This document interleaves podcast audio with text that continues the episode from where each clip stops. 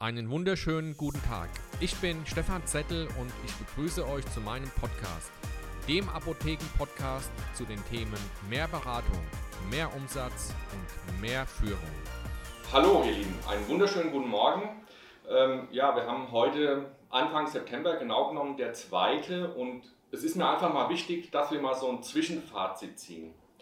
Ähm, was ist bisher passiert in der Apothekenlandschaft? Corona hat uns, ich sag mal, doch sehr auf Trab gehalten. Wir können davon ausgehen, dass sich das ganze Einkaufsverhalten der Kunden ein Stück weit verändert hat. Also insofern, dass viele natürlich auch in das Internet gedrängt wurden. Ähm, viele Apotheken haben getestet, testen noch. Ähm, dann haben wir das Thema digitaler Impfausweis. Also man merkt hier schon, das sind alles Aufgaben, die diesen zusätzlichen Apothekenalltag einfach nochmal erschweren. Ähm, wir haben unwahrscheinlich viele Dokumentationspflichten. Das ist natürlich ein Thema, das der Kunde als erstes ja, in der Form gar nicht wahrnimmt, weil es ja häufig im Hintergrund stattfindet. Wir haben eine erhöhte Zahl der sogenannten Schickerdienste. Das heißt, viele waren dazu gezwungen, sich nochmal einen Pkw anzuschaffen, weil einfach auch die Nachfrage nach diesen Medikamentenlieferungen zugenommen hat.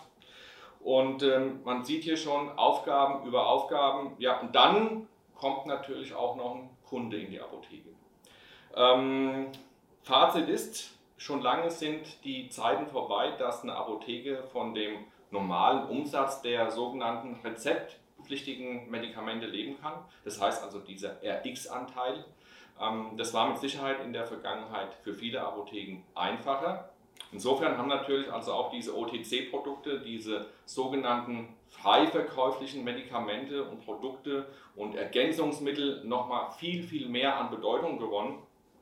Ja, und äh, dann kommt natürlich auch noch die eigene Rolle des Apothekers hinzu, der sich mehr und mehr vom Pharmazeuten auch zum Manager, zum Kaufmann wandeln muss, was auch früher jetzt nicht so im Vordergrund stand, weil das muss man ganz klar sagen, ja, da ist häufig eine Apotheke wirklich von selber gut gelaufen, ohne jetzt das in irgendeiner Form schmälern zu wollen.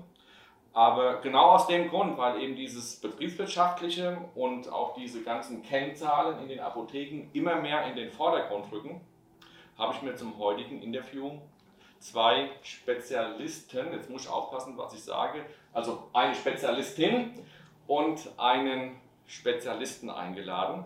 Und ähm, ich freue mich unwahrscheinlich hier in der Steuerberatungskanzlei Lauerer sein zu dürfen, in der wir heute dieses Interview führen. Ähm, mich freut es ganz besonders, weil es auch das erste Interview nach sehr, sehr langer Zeit ist, was dann auch persönlich stattfindet und äh, nicht per Zoom. Also da schon mal vielen lieben Dank und ähm, liebe Tanja, lieber Gerhard, würdet ihr euch einfach mal, bevor wir jetzt so ins Detail gehen, in die Fragen gehen, euch mal persönlich vorstellen wollen? Wer möchte starten? Ich kann gerne starten, kein Problem. Hallo, ich heiße Tanja Forst und habe meine Steuerberaterprüfung 2011 abgelegt. In 2003 habe ich Herrn Lauerer Gott sei Dank kennengelernt und konnte bei ihm jahrelang arbeiten, bin sehr zufrieden. Damals noch als Chef, jetzt heute als Partner. Schön. Vielen Dank, Tanja. Ja, lieber Stefan, erstmal recht herzlichen Dank, dass wir in deiner Erfolgsserie des Podcasts mitwirken dürfen. Äh, besonderen Dank und schön, dass du hier in die Räumlichkeiten gekommen bist, äh, in Carmen. Ähm, ja, mein Name ist Gerald Lauerer, ich bin Diplom-Finanzwirt, stamme ursprünglich aus der Finanzverwaltung und äh, da insbesondere in den Prüfungsdiensten der Amts- und Groß-PP in Frankfurt und äh, habe mich dann äh, 1993 nach absolvierter Steuerberaterprüfung selbstständig gemacht. Also das sind jetzt 28 Jahre, äh, die wir hier mit der Kanzlei äh, verbringen. Und äh, es macht mir nach wie vor sehr viel Spaß und ein, ein Themenschwerpunkt ist natürlich die betriebswirtschaftliche Beratung die ich sehr forciert habe. Und das ist ja auch eines unserer Schwerpunktthemen heute in diesem Podcast. Recht herzlichen Dank, Stefan. Sehr gerne. Dann schlage ich vor, dass wir einfach mal mit den ersten Fragen beginnen, starten. Die erste Frage so von meiner Seite, die ich natürlich ähm, extrem wichtig finde. Was macht denn aus eurer Sicht ähm, so eine gute Steuerberatung aus? Ja, wird ja, man hört ja häufig von Steuerberatung, aber was macht die zum einen aus und gibt es da vielleicht auch Entwicklungen so in den letzten Jahren, dass man sagt, sie hat heute nochmal einen anderen Stellenwert bekommen ähm, und man hat einfach auch andere Bereiche in den Fokus, in den Vordergrund gerückt? Ja, kann ich äh, gleich äh, das eine oder andere dazu sagen. Was, was wird der Mandant von einer guten Steuerberatung ähm, ähm, ausmachen an Eckpunkten? Natürlich muss er voraussetzen, dass eine gute Steuerberatungskanzlei ein fundiertes Fachwissen mitbringt. Das betrifft nicht nur die Berufsträger, sondern auch die, das gesamte Team der Kanzlei. Ähm, dieses Fachwissen muss ständig wieder erneuert und aufgefrischt werden, beziehungsweise eben mitlaufen mit den gesetzgeberischen Maßnahmen. Das heißt, Fortbildung ist groß geschrieben. Das nächste ist auch, dass wir zwangsläufig in anderen Rechtsgebieten auch äh, durchaus äh, über entsprechende Kenntnisse verfügen. Allerdings äh, dürfen wir nicht äh, juristisch beraten, ist ja den Anwälten vorbehalten. Ja, was gehört dazu? Klassisch natürlich die Steuerdeklaration, äh, Finanzbuchhaltung, Lohnbuchführung, die Erstellung von Steuererklärungen und Jahresabschlüssen insbesondere. Aber es gehört natürlich auch dazu, dass man eben die äh, Steuer durchsetzt und die Steuer optimiert und Steuer gestaltet. Das kann man üblicherweise so sagen, sind die, die Eckpunkte. Und ähm, ja, wichtig aus, aus meiner Sicht ist, ähm, dass wir auch ähm, genügend Empathie mitbringen und den Menschen, der uns gegenüber sitzt, auch abholen, dass wir zuhören können. Äh, das vermisse ich zum Teil bei Berufskollegen. Das ist das eine. Und das äh, zweite ist, dass wir eben auch leidenschaftlich unsere Dinge bearbeiten. Das heißt, zum bestmöglichen unserer Mandanten auch äh, entsprechend handeln. Mhm. Ich möchte gerne mit einer leicht provokanten Frage anschließen. Ähm, ich formuliere es mal so: Steuer kann jeder. Ja. Oder jede Kanzlei. Ja, ja aber, aber jetzt haben wir mal so auf den Punkt gebracht, was unterscheidet denn die, die Kanzlei Lauerer ähm, von anderen Kanzleien? Also sagen wir so, rein optisch schon mal jede Menge. Ja, weil ich kenne also aus früheren Zeiten noch Kanzleien und ähm, die Menschen, die mir dann jetzt gegenüber sitzen würden, die sehen anders aus. ja, in, in, in der, ich merke auch immer, ich habe schon immer diese Lockerheit geschätzt. Ja. ja. Also auch dieses von Angesicht zu Angesicht, ähm, äh, sehr persönlich. Ähm, aber wo, wo siehst du oder ihr, wo seht ihr wirklich so diesen Unterschied zu, ich nenne es mal der herkömmlichen Kanzlei? Ja, hast du schön formuliert, Stefan.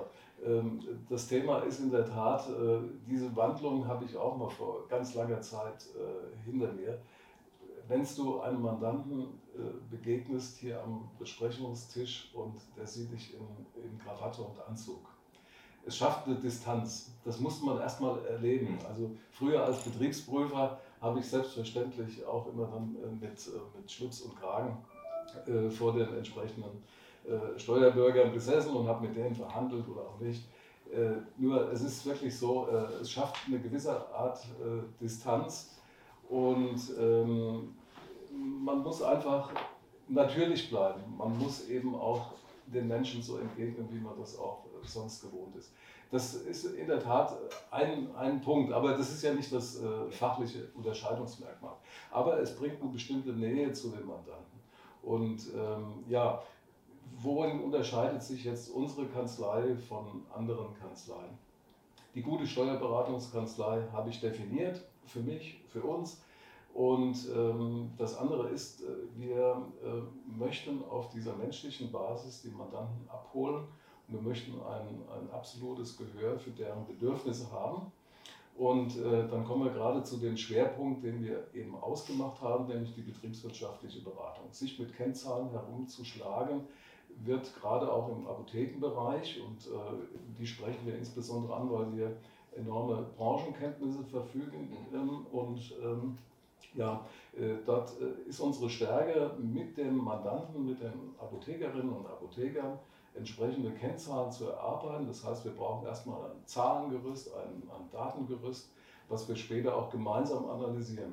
Also unsere Stärke, was auch den, gewissermaßen den Mehrwert äh, für einen Mandanten auch in der, gerade in der Apothekenbranche angeht, ist das gemeinsame Entwickeln des Entlasten des äh, Apothekers und der Apothekerin im Hinblick darauf, dass eben betriebswirtschaftlich hier äh, doch vieles zu unternehmen ist, was mit Sicherheit nicht unterschätzt wird, aber wo das Tagesgeschehen anderes bietet. Jetzt hast du ja schon eigentlich jetzt nicht gewollt, aber wahrscheinlich ungewollt schon meine nächste Frage, so ein bisschen angerissen zumindest. Okay.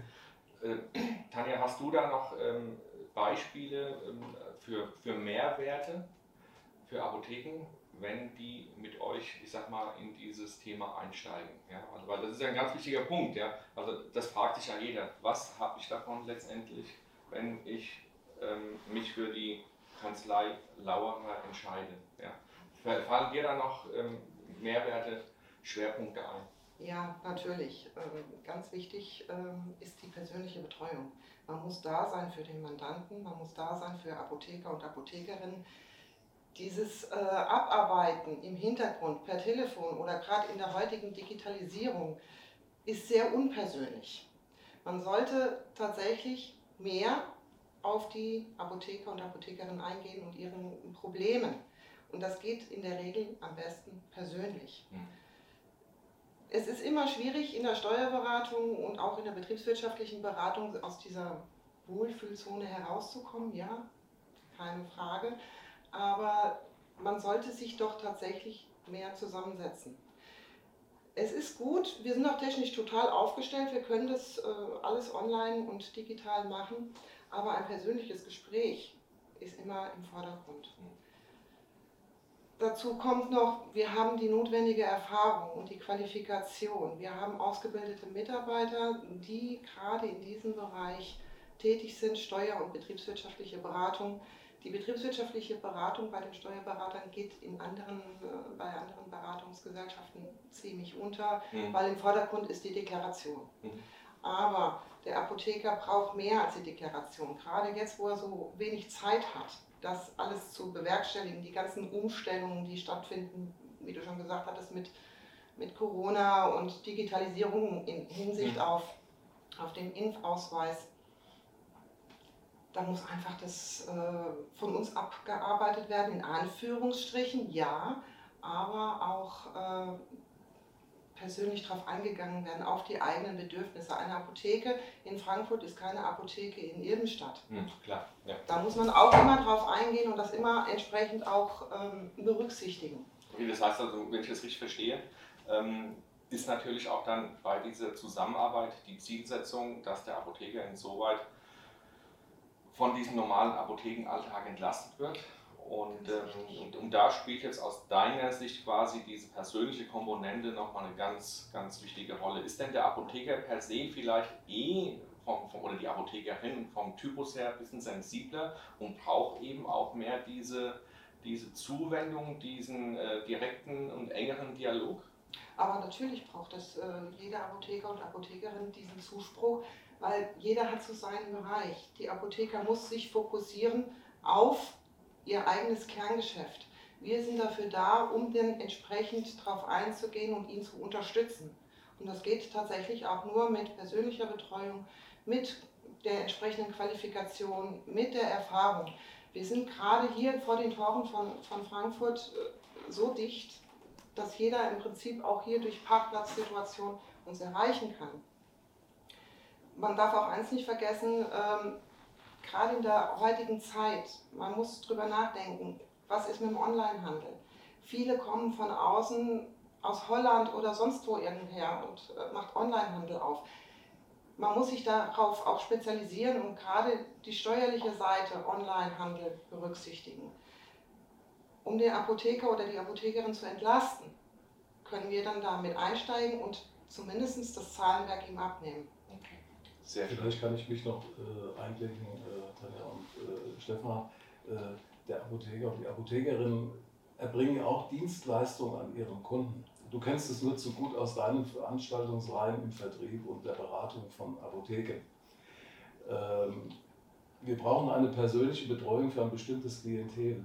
Die Apotheke hat ihre Kunden, sprich Patienten, die sie eben auch beraten können. häufig äh, ähm, bekommen die Patienten nicht das notwendige Rüstzeug vom, vom Arzt bezüglich der Medikation. Ähm, hier ist der Apotheker und die Apothekerin gefragt und wir sind halt gefragt in anderen Bereichen. Und in beiden Fällen deckungsgleich ist eigentlich der persönliche Kontakt mit dem Mandanten Kunden.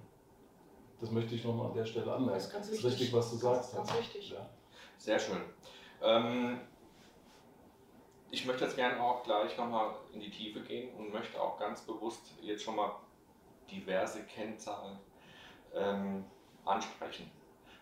Bevor wir das machen, nochmal eine, eine, eine Frage in eine leicht andere Richtung. Wie geht denn der Apotheker oder die Apothekerin überhaupt mit diesen Kennzahlen um? Ja. Beziehungsweise ist denn allen im Prinzip auch schon diese Bedeutung der Kennzahlen bewusst? Für die erfolgreiche Vorortapotheke? Schwierig einzuschätzen. Also ich, ich will jetzt nicht den Berufsstand in, in äh, Misskredit bringen.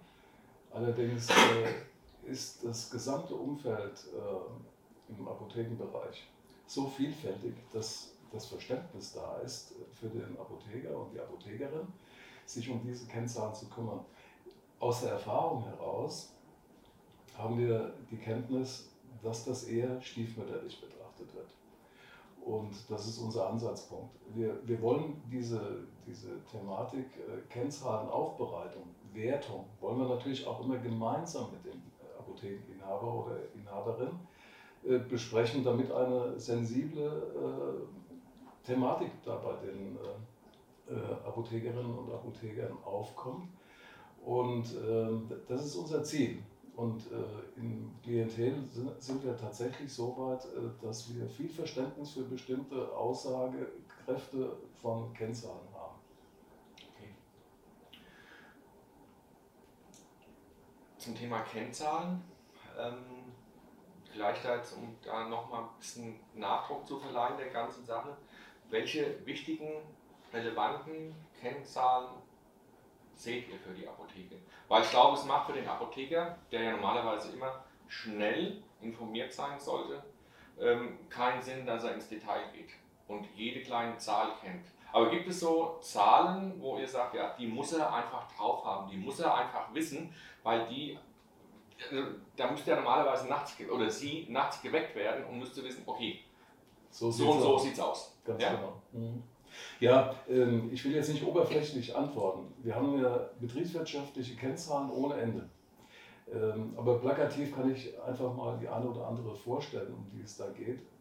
Der Apotheker und die Apothekerin haben sich bestimmt schon darüber Gedanken gemacht.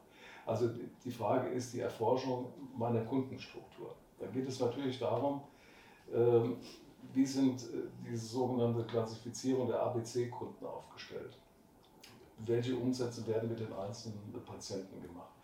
Das, das nächste ist dann anschließend, äh, wie hoch ist dann die Stammkunden, Stammkundenquote. Das heißt, wie viel Umsatz macht der Stammkunde äh, zum Gesamtumsatz aus. Und das gleiche gilt auch für den Neukundenzuwachs. Wie viele Neukunden kann ich generieren in der Apotheke im Verhältnis zum Gesamtumsatz der Apotheke? Ja, das wäre so, Erst, so ein Ersteinstieg einer Analyse, die immer gemacht werden sollte. Das nächste ist natürlich auch das Thema, du hattest vorhin eingangs äh, dieses äh, Thema angesprochen, nämlich, äh, dass der RX-Bereich der verschreibungspflichtigen Medikamente leicht rückläufig ist. Dafür wir aber für die OTC-Geschäfte ähm, tatsächlich ähm, ein entsprechendes Potenzial verfügen und da bist du ja auch Gott sei Dank tätig, um das den Apotheken nahezubringen. Ja, das ist, äh, das ist einmal auch diese Analyse, die man betreiben sollte. Und äh, ja, Betriebsergebnis schlechthin ist ja auch so eine Betriebskennzahl. Und da ist es so, dass wir über Datenbanken verfügen, nicht zuletzt auch über unseren Anbieter in der Software, der Dativ-Genossenschaft. Die äh, reichlich Apotheken auch in ihrem äh, Klientel hat, nämlich datenmäßig vorhanden sind und anonymisiert sind. Und wir können im Spektrum der Umsatzgrößenklassen einer Apotheke äh, durchaus feststellen, wo befindet sich denn eigentlich mein Mandant mit seiner Apotheke. und meine Mandantin mit ihrer Apotheke im Verhältnis zu einem Gros der anderen äh, Apotheken in Deutschland. Ein wichtiges Indiz sollte man immer so ein bisschen auch im Fokus haben. Aber auch dann, ich sag mal, ähm, in der Unterscheidung des Standortes. Du hattest vorhin kurz angesprochen, wir müssen ja schon unterscheiden, wo, wo, wo ist der Sitz der Apotheke? Ist es jetzt in, in Lauflage, in der Innenstadt? Ähm, ist es vielleicht eher dörflich geprägt? Oder ist es ja, ich sag mal, an einer gut befahrenen Straße. Also es gibt ja verschiedene Standorte oder eben dann noch in einem Center, ähm, was ja dann auch nochmal eine ganz andere äh, Sache ist. Ja. Äh, wir haben auch gemerkt, äh, wir hatten auch sehr, sehr viele Probleme jetzt in, in der Corona-Zeit. Also wir haben hier in der Nähe das MTZ, das Main-Taunus-Zentrum oder auch das Nordwestzentrum, wo natürlich auch der Einzelhandel normalerweise prosperiert. Mhm. Da war aber jetzt nichts. Das heißt, also die haben massive Probleme. Ich denke, das kann man auch von jetzt auf gleich schwer beeinflussen, auch mit gegensteuern mit, äh, mit, mit Marketingmaßnahmen. Aber ähm, jetzt, jetzt mal aus, aus eurer Sicht, ähm, nutzen denn die Apotheken wirklich alle Möglichkeiten, die sie haben? Oder ist euer Eindruck, dass da noch viel Potenzial eventuell so ein bisschen dahin schlummert? Da die Apotheker und die Apothekerinnen wenig Zeit haben, ist das natürlich so ein bisschen vernachlässigt worden. Man sollte auf jeden Fall darauf achten und forcieren, ob es andere Möglichkeiten gibt, wie zum Beispiel noch eine Filiale zu eröffnen. Gerade wenn man jetzt im NTZ ist, gerade in der Corona-Krise, da kam keine Laufkundschaft. Das heißt, es sind Umsatzeinbrüche zu verzeichnen, auf jeden Fall. Ob es da nicht die Möglichkeit noch eine zweite Filiale aufzumachen, man kann ja äh, maximal drei Apotheken mhm. eröffnen? Oder kann man ins Online-Geschäft mit einsteigen, um diese Zeiten, die voraussichtlich immer wieder auftreten können, zu überbrücken? Werden. Ja, genau, dass man das entsprechend verwenden kann, um eventuell das auszubauen, braucht man aber auch, wie Gerald schon gesagt hat, gewisse Kennzahlen. Aber sich dann um eine Filiale kümmern, um den Online-Handel kümmern, um die Laufkundschaft jetzt zurzeit existiert zu kümmern, da bleibt ja wenig Zeit für den Apotheker. Wann soll er das denn noch machen? Der Tag hat ja Absolut. nur 24 Absolut, Stunden. Okay. Äh, irgendwann muss man essen und schlafen. Und man hat, so viel ich weiß, auch noch eine Familie in der Regel. Und da bleibt ja kaum noch Zeit, um das auch noch zu bewerkstelligen. Mhm. Und dafür sind wir dann da. Mhm. Du hast eben schon äh, den, den Begriff Filiale genannt. Ähm, wir haben ja einen, einen, Trend in Deutschland zu verzeichnen. Ähm, ich weiß, als ich vor äh, mittlerweile zehn Jahren angefangen habe, ähm, Apotheken zu betreuen, da hatten wir eine Gesamtapothekenanzahl bundesweit von ca. 24.000. Diese Zahl ist mittlerweile gesunken auf 18.800, 900, egal. Das verändert sich ja jeden Tag letztendlich. Ja. Ähm, also wir merken, ähm, massiver Rückgang der Apotheken. Wo sich was erhöht, das ist eben in diesem Bereich Filialisierung. Das heißt also, Apotheker neigen dazu oder haben heute natürlich auch gute Möglichkeiten, nochmal eine Apotheke dazuzunehmen, die normalerweise so nicht weitergeführt werden würde, wenn der Apotheker ein gewisses Alter erreicht hat und sagt, ich will nicht mehr, es äh, lohnt für mich auch nicht. Macht ihr auch in dem Moment, wo ein Apotheker und eine Apothekerin zu euch kommt und sagt, ich möchte gerne eine Filiale übernehmen oder eine Filiale mir dazu holen. Geht ihr dann auch in die Beratung? Selbstverständlich gehen wir in die Beratung. Wir müssen ja auch an eine Analyse denken, die äh, die, die bisherigen äh, Zahlen der bisherigen ähm, Apotheke auch äh, offenlegt und dem, dem potenziellen Erwerber einer Filiale natürlich auch aufbröselt. Also das ist ja eine ganz wichtige Geschichte. Also ähm, ich will nochmal auf einen anderen Punkt in dem Zusammenhang äh, zurückkommen. Wir haben ja das äh, Thema, dass wir mit, äh, mit einer persönlichen Betreuung und das Herausfinden der Bedürfnisse und Wünsche unseres Mandanten und unserer Mandantin einfach herausfiltern, wo die Reise hingeht. Nicht jeder Apotheker und jede Apothekerin möchte gerne einen Filialbetrieb aufmachen. Aber es gibt ja auch noch andere Überlegungen, die man anstellen kann es, es gibt eine bestimmte äh, Anzahl von, von Apothekerinnen und Apotheker, die auch gerne in so einem medizinischen Versorgungszentrum tätig sind, wo äh, wo einfach auch die Infrastruktur gegeben ist, also die Laufkundschaft von vornherein schon gegeben ist. Wir, wir kennen ähm, natürlich auch die Landapotheke äh, klassisch, äh, die hat sich auf die Lieferung von Medikamenten eingelassen. Du hattest vorhin auch angesprochen. Wir müssen, wir müssen tatsächlich, um das aufzugreifen, was du gefragt hast, den Standort betrachten. Wir müssen, wir müssen die Infrastruktur äh, generell erfassen und klar, wie ich vorhin sagte, die Kundenstruktur und wo kann die Reise hingehen. Und nicht jeder Apotheker und nicht jede Apothekerin möchte einen Filialbetrieb äh, öffnen. Eine zusätzliche Aufgabe, die zu bewältigen ist, auch mit Fremdpersonal in der Geschäftsleitung.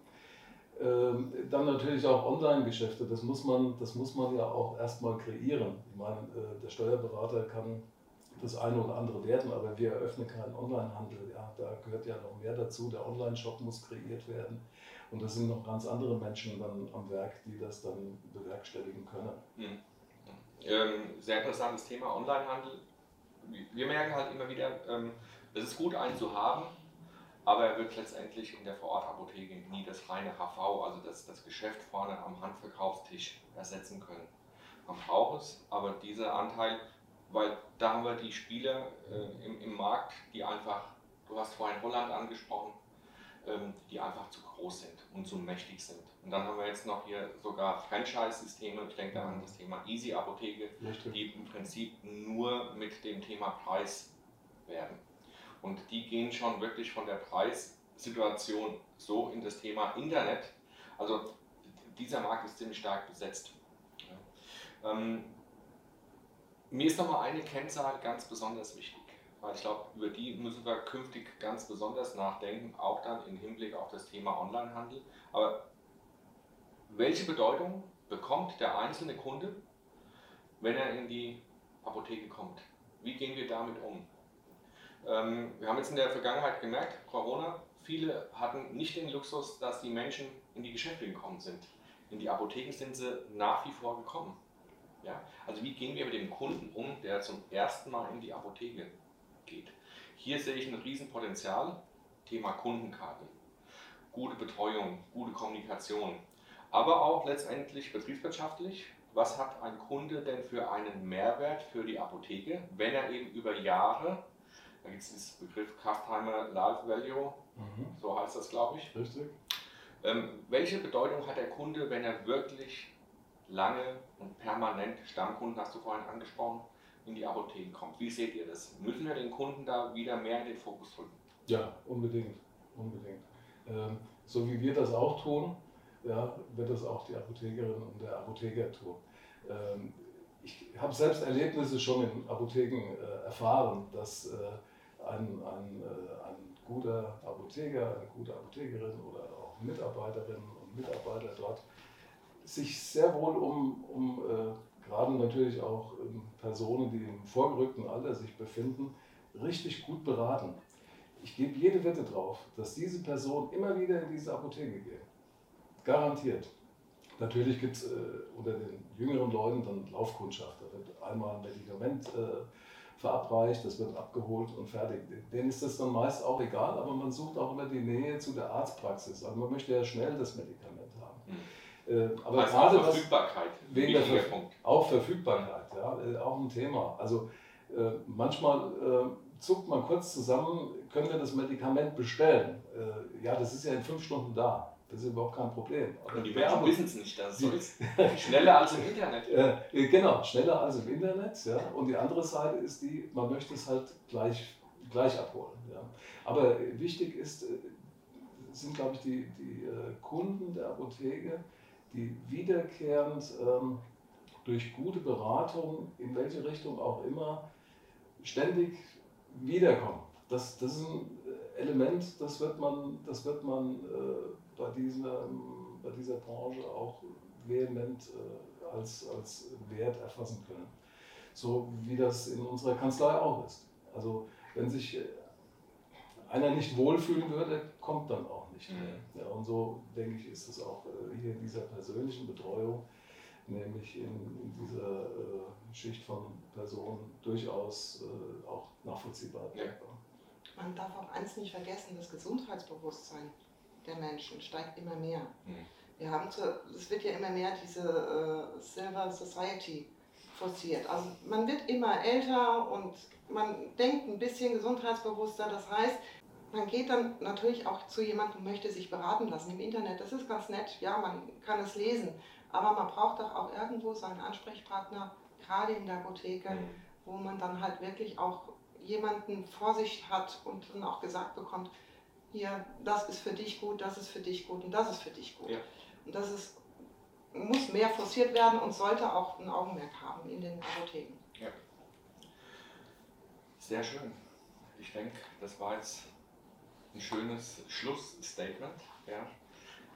Auf den Punkt gebracht. Ja. Ähm, schon mal ein ganz großes Dankeschön an euch beide. Nochmal, dass ihr euch zur Verfügung gestellt habt für dieses Interview. Ähm, für mich ist es immer wieder, wirklich immer wieder spannend, ähm, weil es kommen Dinge auf den Tisch, ja, die auch dann mal so Inputs geben ja, oder auch mal anders zu denken. Ähm, also ich nehme da auch immer sehr, sehr viel mit. Also insofern lieben Dank. Vielen Dank Gerne. auch für den Besuch. Hat Spaß gemacht. Sehr gut. Gut, ihr Lieben, ähm, ich habe es eben schon gesagt, äh, mir macht es immer wirklich, und das ist keine Phrase, mir macht es äh, riesig Spaß. Ähm, vor allen Dingen, ähm, ich habe echt jetzt so viel wieder mitgenommen und ähm, ich denke, das ist natürlich auch ein Dauerbrenner, diese, diese Kennzahlen, mit denen wir uns genau genommen immer beschäftigen müssen. Die müssen präsent sein und ähm, ich kann nur empfehlen, hört dieses Interview bis zum Schluss, es lohnt sich. Ansonsten allen, ähm, ja, wir haben heute Donnerstag, morgen ist Freitag, schon mal vorweg ein schönes Wochenende. Ähm, ich glaube, das Wetter wird gut, lasst euch gut gehen, bleibt gesund und bis zum nächsten Mal. Tschüss! Tschüss.